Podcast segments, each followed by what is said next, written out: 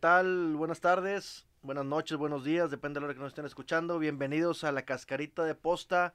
Este es el episodio número 12 de eh, esta Cascarita. Tenemos ahora de invitado al señor que yo quería que viniera en el 11 porque él siempre usó el 11, pero por causas del destino no se pudo. Este, tuvimos que invitar a, a un estafador ahí, al, al estafado mayor. ¿Cuál de todo? El... Al Guiñac, al Guiñac Ah, Rayado. el Guiñac Rayado. Porque también ahí teníamos pendiente con él la vuelta, entonces se acomodó para que pudiera venir él. Este, pero bueno, tú vienes en el número 12, el 12 de la afición, que tanto te quiere, Sergio. ¿Cuántos años ya aquí en Monterrey con el cariño de la gente? ¿Por qué te quedaste en Monterrey? Bueno, primero saludarte, Monty, que felicidades por, por el programa. Y sí, hubiera estado lindo venir en el 11, pero el 12 es la afición y, y la afición me representa. La verdad que quiero mucho a esta, a esta gente de, de Monterrey y es simple, me quedé porque es la ciudad que mejor me trató, es la ciudad que yo me siento cobijado, que tengo mis negocios, que, que tengo mis amigos. Me gusta esta ciudad, me gusta la forma de vivir del regiomontano y, y acá uno es feliz y uno tiene que quedarse donde es feliz y donde es bien recibido. ¿Cuántos años ya en Monterrey, Sergio? Bueno, lo que pasa es que han sido variados, pero en México 30 años cumplí, eh, voy a cumplir el primero de julio. 30 años ya en México, eh, el primero de julio llegué a Morelia, Un huerquillo, ¿estás bien? muy huerquillo? huerco, muy huerco, 20 años, qué increíble. Pero bueno, ya, ¿para qué recordar esos, esas viejandades? Y acá en Monterrey 28 años, 29, no, 29 años acá en, acá en, en Monterrey, exactamente 29 años el primero de julio, pero he, he salido. Me he ido al Sí, DF, me claro, he ido a claro, Torreón, me he ido a Argentina, Chiapas, Veracruz, pero siempre radicado acá. Desde que jugué en Monterrey, siempre ¿Tu tuve- familia siempre se quedó en Monterrey? no, me acompañó a, a prácticamente muchas de las aventuras, pero siempre que salimos, siempre dejamos algo acá. ¿Tus hijos todos nacidos en Monterrey? No, Pamela, la más grande, nació en el DF, pero ella dice que es regiomontana. Pues sí, la mayoría de su Sí, aparte, lo, Pamela, eh, Paulina, perdón, y Emilio, sí, nacieron acá, mi nieta nació acá, así que esta es, es la ciudad Eh, que es queremos. que aparte ya eres abuelito. Sí, ¿qué le vamos a hacer así Pero en la eh, vida? te tiene vuelto loco. Vuelto loco, vuelto loco. Me cambió Eso- la vida. Sí, es una alegría un bebé, siempre. Increíble, tú lo sabes. Sí, sí, sí. A mí me tocó ahora de hijo, pero sí, sí, sí. Muy, muy, muy bonito, Muy algo padre. muy impresionante. Oye, Sergio, yo me acuerdo, fíjate, desde que, desde que anuncian tu llegada a los Rayados de Monterrey, lo primero que yo me acordé fue, ah, este le clavó dos a los Tigres Qué maldad en tienen. el volcán. Qué maldad tienen, en vez de acordarse O sea, pues, cosas. es que... es pues, que fueron mis primeros dos sí, goles en México. claro. Y, y yo me acordé que, pues, tú pues, viniste con el Morelia y le metiste dos goles a Tigres. Sí, sí, fueron mis Es primeros dos yo creo goles. que ese juego tal vez hasta no se esperaba que ganara Morelia aquí en Monterrey. No, no, Tigre era amplio favorito. Tigre lo dirigía el maestro Reynoso y tenía un equipazo. Y la verdad que a mí me han platicado tanto de Tigre y que la hinchada y que el estadio y que Reynoso y que estaba Lanari, el Patito Gasparini, un equipazo que la verdad vinimos de, de punto y terminamos siendo banca ganando bien ese partido. Sí, sí, sí. Digo, yo estaba muy chavillo, este, pero me acuerdo, o sea, fue cuando que yo dije, ah, este le clavó dos. Y les clavaste muchos más, gracias a Dios, con los rayados. Sí, sí, Todo el no, mundo no paró que ahí. yo soy muy rayado y sabe que es, también es cotorreo. Claro. Este, es parte de, de la guasa con la raza. Este, y pues, ¿cuántos goles no festejamos tuyos con los rayados? ¿Cuántos goles metiste con el Monterrey? En clásico tres, pero no perdí ninguno. Eh, en oficiales ni siquiera empaté, gané los ocho. ¿Y to- en total? Tres goles, No, no, tres- no, ah, eh, con to- Rayados, en total, perdón, 11 clásicos, eh, de los cuales gané nueve y empaté dos. No, Nunca no, pero goles clásico. tuyos Ah, goles Rayados. 44. 44. 45, perdón, con el de Querétaro.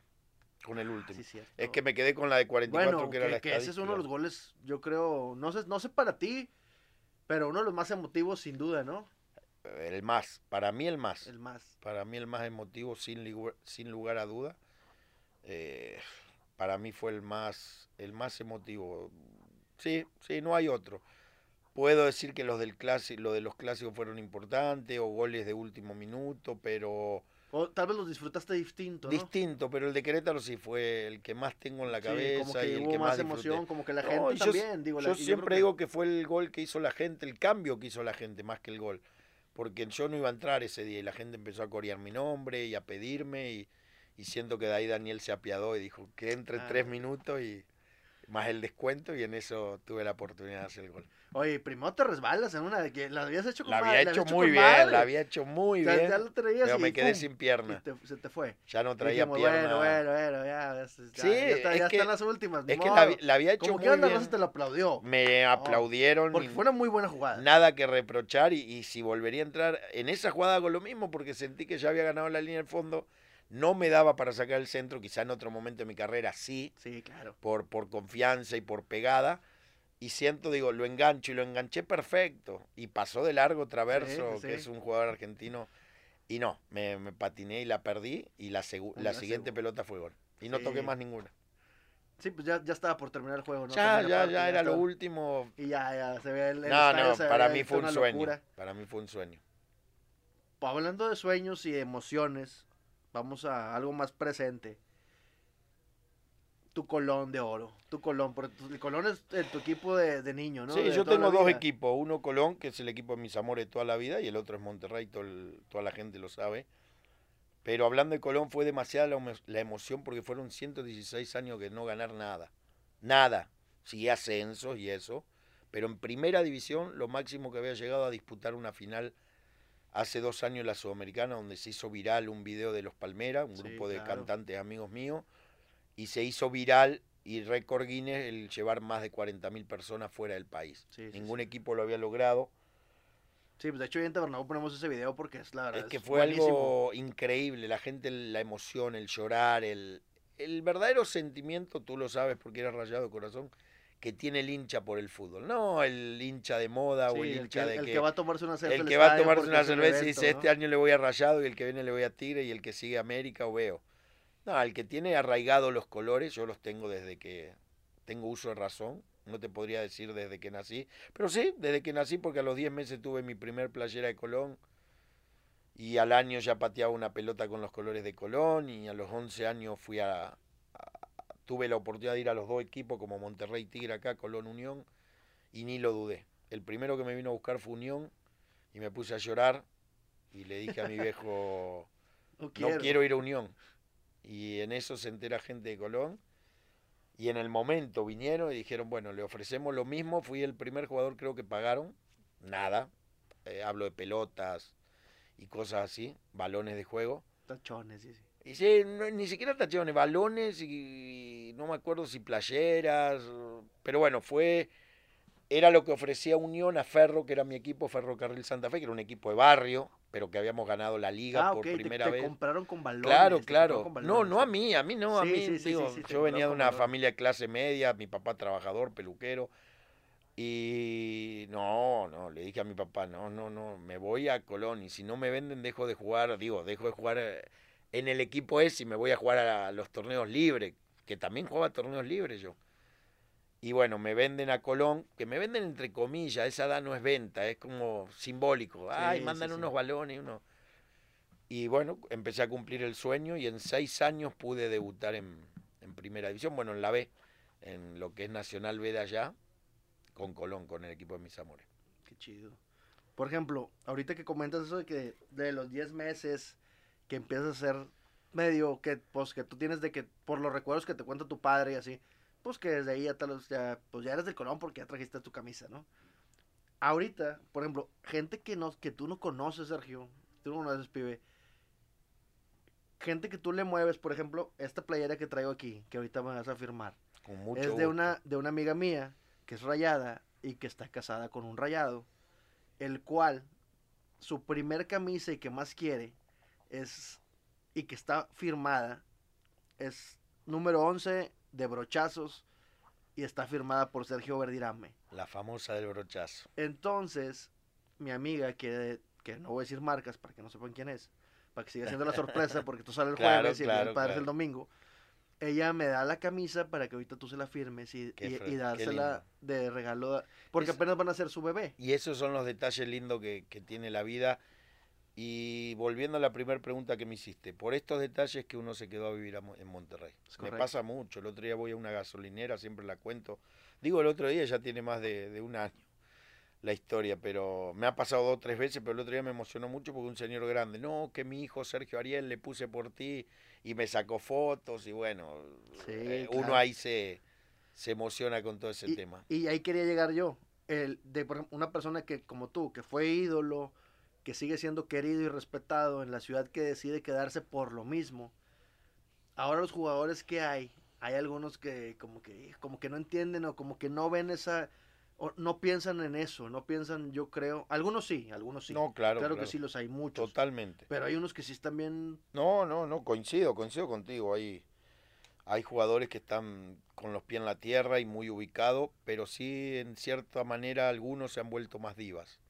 Sí, eso. Y ya es más difícil acercarse, más difícil tener contacto con la gente. También los equipos los han hecho así. Y después están los que son, son gente normal. A mí me pasó con Nico Sánchez, un tipo muy, muy aterrizado que pude platicar. El mismo Miguel Layún, que no es mi amigo, pero me lo encontré y, y, y te das cuenta que es gente con buena vibra y, y que, que están aterrizados, que, que no viven en otro mundo y que saben que, que hay un mundo después del fútbol y que es un mundo muy complicado, muy difícil que hay que vivir, ¿no? Sí, en- entonces a, a lo que iba con esto es de que a- a- hay gente que, que, que dice ahorita, no, que los ídolos y que este y que todo, que el otro, ¿no? Hay veces que, que los jugadores que ya son ídolos en un lugar y que son queridos en un lugar, deberían de aprovechar esa situación y ver cómo hacer negocio, cómo, oye, pues cuando se me acabe la carrera, ¿qué voy a hacer? ¿Qué sigue? En tu caso, Sergio, te quedaste en Monterrey, ¿qué tipo de negocios? ¿Qué, qué es lo que haces en Monterrey? ¿Qué normalmente? bueno, Digo, la gente sabe, sabe que Sí, en sí, la televisión, sí, sí, pero Estoy- aparte salir en la televisión, hacer Estoy más en, en- cosas. en tele y en radio, estoy en radio con Santiago y en tele con Pasión Futbolera. Y aparte tengo mi negocio de empanada, tengo pizzería de que, con mi nombre y mi imagen, Pizzería Verdirame. Y mm, la verdad que siempre pensando en crecer y, y soy feliz en Monterrey, me gusta mucho esta ciudad. Eso es lo más importante. La fiesta, ¿qué tal, Sergio? Sí, muy linda. Pero, pero, pero, a ver, fíjate, hay, hay historia de cuando estabas como jugador es una cosa. Como jugador también ser, ser, ser futbolista de los rayados, de, de un equipo pues, importante, ser ídolo, aparte, ser el que mete los goles, aparte, el güerito, el argentino, pues las muchachas te buscaban. Sí, pero uno, yo siento que a pesar de la juventud y todo, siempre estuve bien aterrizado en, en el sentido, no era una persona que tomaba. Sí me gustaba salir, yo soy muy en esta parte de esta edad, ¿a quién le voy a mentir? Me gustaba salir, me gustaba salir mucho, divertirme, pasármela bien. Pero tenía esa gran virtud, que no fumaba, no tomaba, hasta el día de hoy no, no ¿Con, sé lo con que un quiénes eran con los que más te juntabas de jugador? Yo te, la verdad que me Tú juntaba te con juntabas todo, con los dos pero bandos, ¿no? Con los fresas eso te y iba a con decir. la pus. Con la PUS y con la Fresa. Me juntaba más con Tato porque era como mi hermano, Tato, Richard Tavares, pero Richard era casado, La Bomba. Pero después estaba el otro grupo que era el de Nicanor, Nieves, que eran amigazos, Pantoja, bueno, Martín Hernández, todo. ¿no? Me, el Matador, con Luis me junté muchísimo, con Luis salimos muchísimas veces a, a- a tomar algo, a platicar, a, a- Fiesta, a lo que sea, la, fiesta, la fiesta. O festejar que ganaron Sí, un partido. sí, pero etcétera. te vuelvo a repetir, yo era muy adaptado a eso y te lo han platicado. Es más, mi casa era a veces centro de reunión y, y eso siempre lo agradezco porque a mí me hizo crecer también como persona y ver muchas cosas que eh, buenas y malas en todos los sentidos. Hablo de, de compañeros que, que se brindaban al 100, después el otro que siempre hay, que el que te dice voy no va y, Sí, y le en un grupo mal siempre y- es bueno eh, tener esa unión, ¿no? A mí me gusta mucho el tema de la unión de grupo y creo mucho en la unión de grupo. Creo que para ganar algo tenés que tener un grupo unido. Es correcto. Nosotros ahorita, por ejemplo, tenemos partido los estafados y después el ¿Quién es la figura ahí de los estafados? Pues tenemos varios. Ahorita an- anda Nombrame, fuera. nombrame ahorita, uno dos. ahorita anda fuera Walter Ayoví. Ah, Pero- Walter está jugando con ustedes. Sí, Walter Ayoví. Está Nicanor. Ah, bueno. Están, está están robando. Nicanor, está- que ahora es delantero, aprendió a jugar de Sí, grande. es correcto. Era lateral derecho, ahora es delantero. Mira. Y, y, y goleador son, ¿eh? No, claro, claro, hace muchos goles el Nica. Oye, también está Mancilla. Ahí tenés gol No, asegurado. pues sí tenemos gol. Sergio Bárcena no está, ¿no? No, no, no. Está aquí. Guiñar rayado, pero Guiñar no, no debe ser titular, ¿o sí? Eh, pues como su equipo, trae, él es el Ah. capitán, pues ¿qué te puedo decir? Es el dueño. Él es por el eso dueño, él es el dueño, juega. así dice. El hijo del dueño, así dicen. el, el que trae el balón. El que trae el balón, el que paga la cuota. Entonces, pues, imagínate. No, Ah, pero está el gallito Segovia Sí, también. el gallito, buen amigo. El, Todos, el gallito plan. También, todos los que Eh, nombraste los conozco. Ahí la va, ahí va, mayoría. ahí va. Sí, la mayoría son buenos compas. Sí, Entonces sí, el sí. cuadro está Pues es muy divertido. El tercer tiempo que le ponemos Eso así, lo el tercer mejor. tiempo está muy interesante. Un día los puedo conoces- un acompañar. día, un día deberías de ir a Al visitar el tercer tiempo, nada más, no, no me comprometo a otra cosa. Va, va, va. A ver si la próxima semana. Sí, sí, un ya día que, de esté, ya que esté acá Walter. porque- Perfecto, muy un tipazo Walter Ayoví. Sí, sí, la verdad es que, con, bueno, retomando ahorita que ya estamos hablando de también ya que ya es un exjugador, pero que fue otra época, que no te tocó a ti, Walter Ayoví, por ejemplo. Claro. Pero a ti te tocó estar en cuerpo técnico en Rayados también. Te tocó con Mohamed, No, me con, tocó con el con piojo, con Miguel. Herrera. Con Miguel, con el turco no.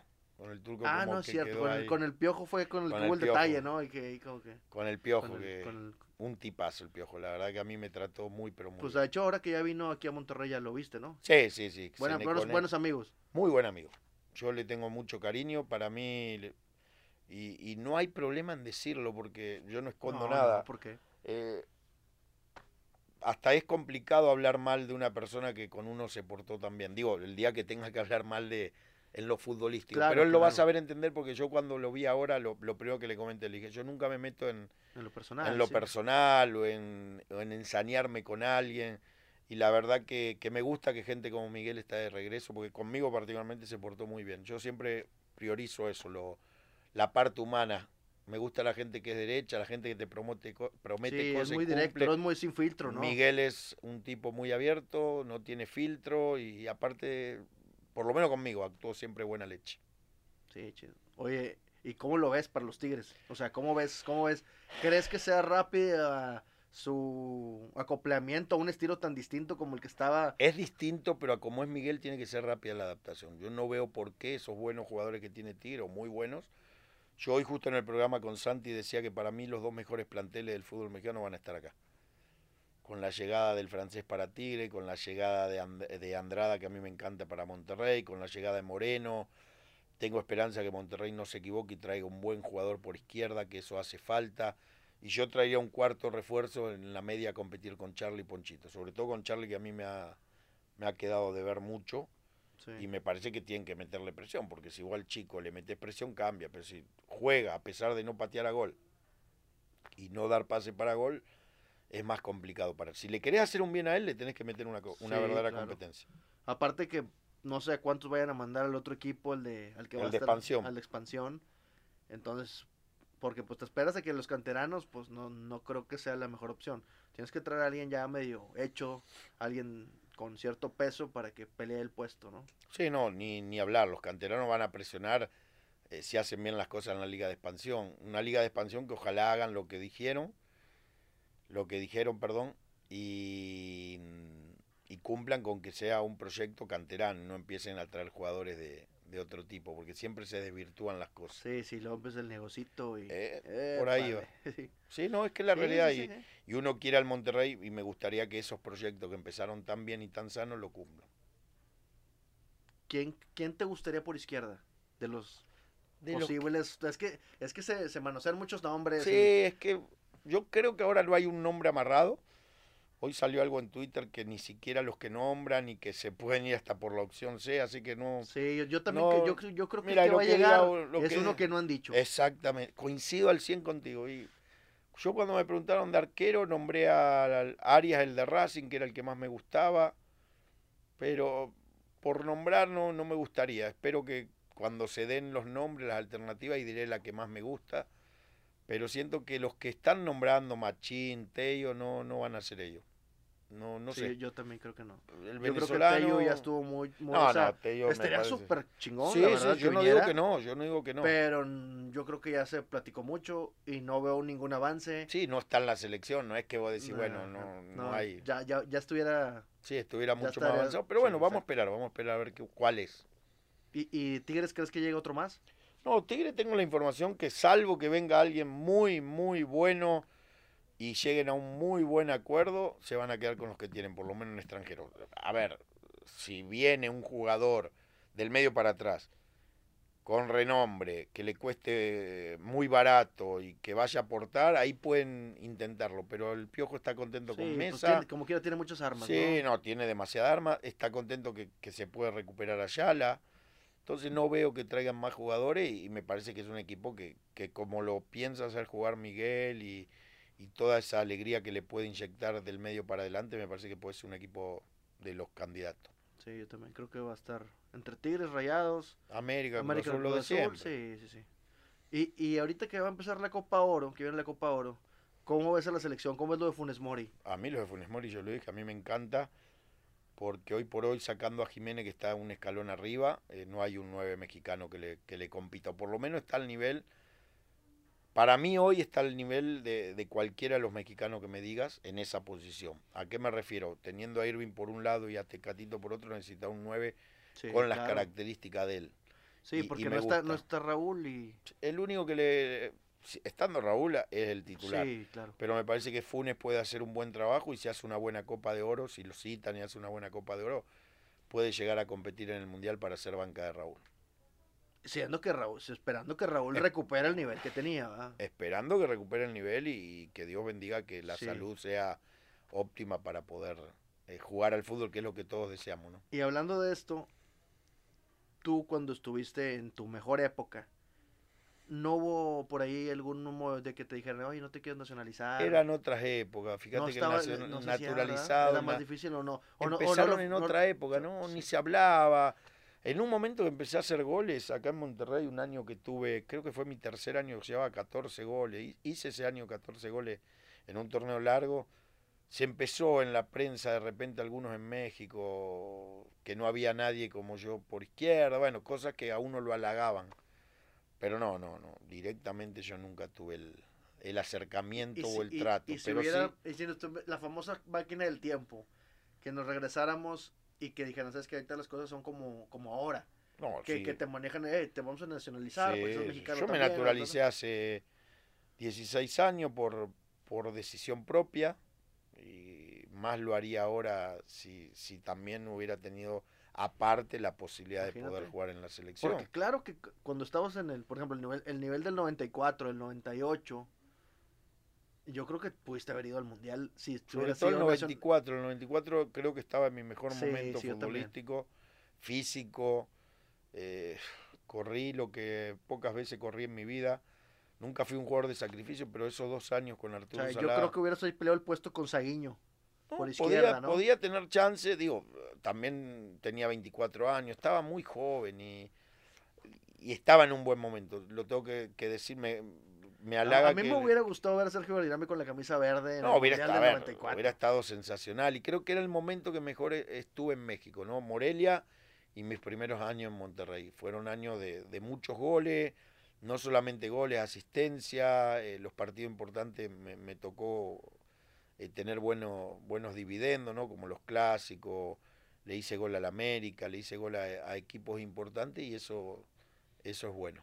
Ahorita que estábamos viendo el partido de Francia contra Alemania, pibe, este, veíamos que, oye, pues ellos también tienen nacionalizados y nadie dice nada. Y aquí en México critican mucho al nacionalizado, que por qué jugar no nacionalizado. Para mí, si el señor tiene el fútbol y tiene los papeles y tiene las, pues, te- los derechos mexicanos, te dan, como en cualquier parte del mundo, a que un nacionalizado pueda jugar. Y si él quiere jugar por la camiseta, pues no, porque no, no entiendo por qué la gente se enoja tanto. Enójate si no tiene el nivel y lo llaman por un capricho. Enójate si Funes Mori va a la selección y en 5 o 6 partidos no hace gol, no hace diferencia y lo llevas al Mundial. Enójate si el que queda afuera es un Raúl Jiménez estando en un buen nivel. Pero hoy, hoy a Funes lo necesitan. Y, y yo soy, coincido contigo, Francia fue campeón del mundo con varios naturalizados, eh, Alemania igual, Italia con Camoranesi, Es. España no fue campeón con Juan Chipisi, pero el 9 era amigo mío de Santa Fe de mi ciudad, de español Sí, no sí, tiene sí. nada. Y así te puedo nombrar eh, muchos casos a nivel mundial que llegaron. Hoy Paraguay naturalizó, creo que son cuatro argentinos que están jugando en esta Copa América. No, no veo el por qué no. Y fíjate, ahorita de lo mismo. Tú hoy te explicas el sentimiento, por qué te quedaste en México, por qué te quedaste en Monterrey. Y la gente aún todavía cree que no, pero es que ellos nada más están aquí por el dinero.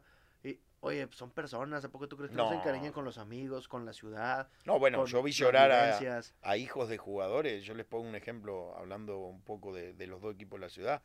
El día que se fue Roberto Gasparini a jugaba en Tigre, él, yo lo fui a acompañar al aeropuerto y no, lo que lloraban los hijos era terrible. Y el hijo y la hija. Entonces el fútbol va más allá. A mí ha pasado con mis hijos, se encariñan con un lugar y cuando fuimos a Argentina ya tenían sus amigos, ya tenían muchas cosas, estaban como adaptándose y de pronto, ¡pum!, vámonos, volvemos a, a Monterrey ya están adaptados a Monterrey, salen otras posibilidades y bueno, ahí se quedaron cuando fui a Chapa. Pero pasa mucho en la vida del futbolista. Yo siempre digo, primero, antes que futbolistas, somos seres humanos y hay gente que no lo entiende. Eh, lo que le pasó a Funes Mori, por ejemplo, con el robo y todo, puede tener algo que ver con su bajón futbolístico. Sí, sin duda, sin duda. Este, por ejemplo, también digo, ahí está Walter Ayoví, que, que dice, los argentinos, los ecuatorianos, el que sea, no importa de dónde sea, ¿no? Y él siendo también ídolo allá. Ídolo, ídolo. hasta capitán en un mundial. No, Walter ha sido. Y dice, mejor me quedo en Monterrey porque me, me gustó más la vida acá. Qué bueno. Eso habla bien de la ciudad y habla que Walter es un tipo inteligente que, que entendió que, que, su vida en Ecuador quizá no era lo mismo, o como yo en Argentina, voy a hablar por mí porque no, no, no quiero tocar fibra, digo, no, no conozco Ecuador como para decir por ejemplo, en Argentina hoy pasan una crisis en todos los sentidos que, que pienso que, que, fue muy buena la decisión que tomé de... Porque acá vive toda mi familia, acá vive mi, mi hermano, vive mi cuñada, vive mi hermana, vive mi mamá. La única, bueno, el único que no pudo venir a vivir porque falleció hace ocho años y siempre lo quisimos traer fue mi papá. Cuando él falleció, a los 15 días nos trajimos a mi mamá. Porque eran muy unidos y como que no querían venir y que los amigos y que la familia y que los hermanos de ellos y que... Y... Sí, pues es que tú estás acostumbrado a una vida y, ah, pues voy a ir a, ver cómo me va. Si yo aquí estoy bien a gusto, entonces, ¿para qué me muevo? Y en el caso de mi mamá, vive muy feliz acá en México. Sí, pues Muchos amigos, le ha ido bien, está contenta y eso es importante. Oye, cocina bien rico, ¿no? Muy rico, es la jefa para eso. Oye, pibe, pues muchas gracias por habernos acompañado hoy en la cascarita. Me gustaría que, como un ídolo, como porque para empezar que eres mi amigo, fuiste mi ídolo de cuando estaba chavillo. Quiero que le des un mensaje a los chavillos que quieren llegar a ser futbolistas. ¿Por dónde se tienen que ir? Oh, mira, es bien fácil esto. Hoy en día eh, el que tiene el sueño de ser jugador, lo primero que tiene que hacer es unión familiar, eso es fundamental, tener a alguien que, que te oriente. ¿A qué me refiero? Hoy ya a los 15 años se te arriman promotores, se te animan, se te arriman falsos amigos, se te arriman falsa gente en el club mismo que te quiere orientar y muchas veces busca los intereses de ellos y no el tuyo. Entonces, estar muy atento a eso, no dejar de estudiar, siempre tener la mente abierta a seguir eh, recibiendo consejos y consejos de los buenos. ¿A qué me refiero? Yo tuve la fortuna que donde jugué, siempre me, me llevé muy bien con los más grandes y siempre fueron una muy buena orientación para mí. La verdad lo digo, desde cuando debuté en Colón, siempre la gente grande me dio. Y cuando yo me tuve que retirar en Monterrey, que yo era de los grandes, traté de orientar a los jóvenes. Y creo que, algo me fue bien porque Walter Vitti es mi compadre, soy el padrino de boda de él, eh, lo quiero mucho al negro, que ojalá algún día, esto lo digo por, por voz propia, por una petición mía, ojalá algún día pueda tener la posibilidad de, de, dirigir acá porque tiene un cariño especial a Rayado y empezó muy bien ahora en Argentina. Qué bueno. Pues pibe, muchas gracias por acompañarnos en este episodio número 12 de la cascarita de posta. Esperemos que luego echemos otra platicada. Perfecto. Y pues saludos a la raza. Saludos, saludos a toda esa banda y, y bueno, a ese equipo de estafados, a ver si, si siguen haciendo bien las cosas. Ya estás. Ánimo señores, muchas gracias y esto fue La Cascarita.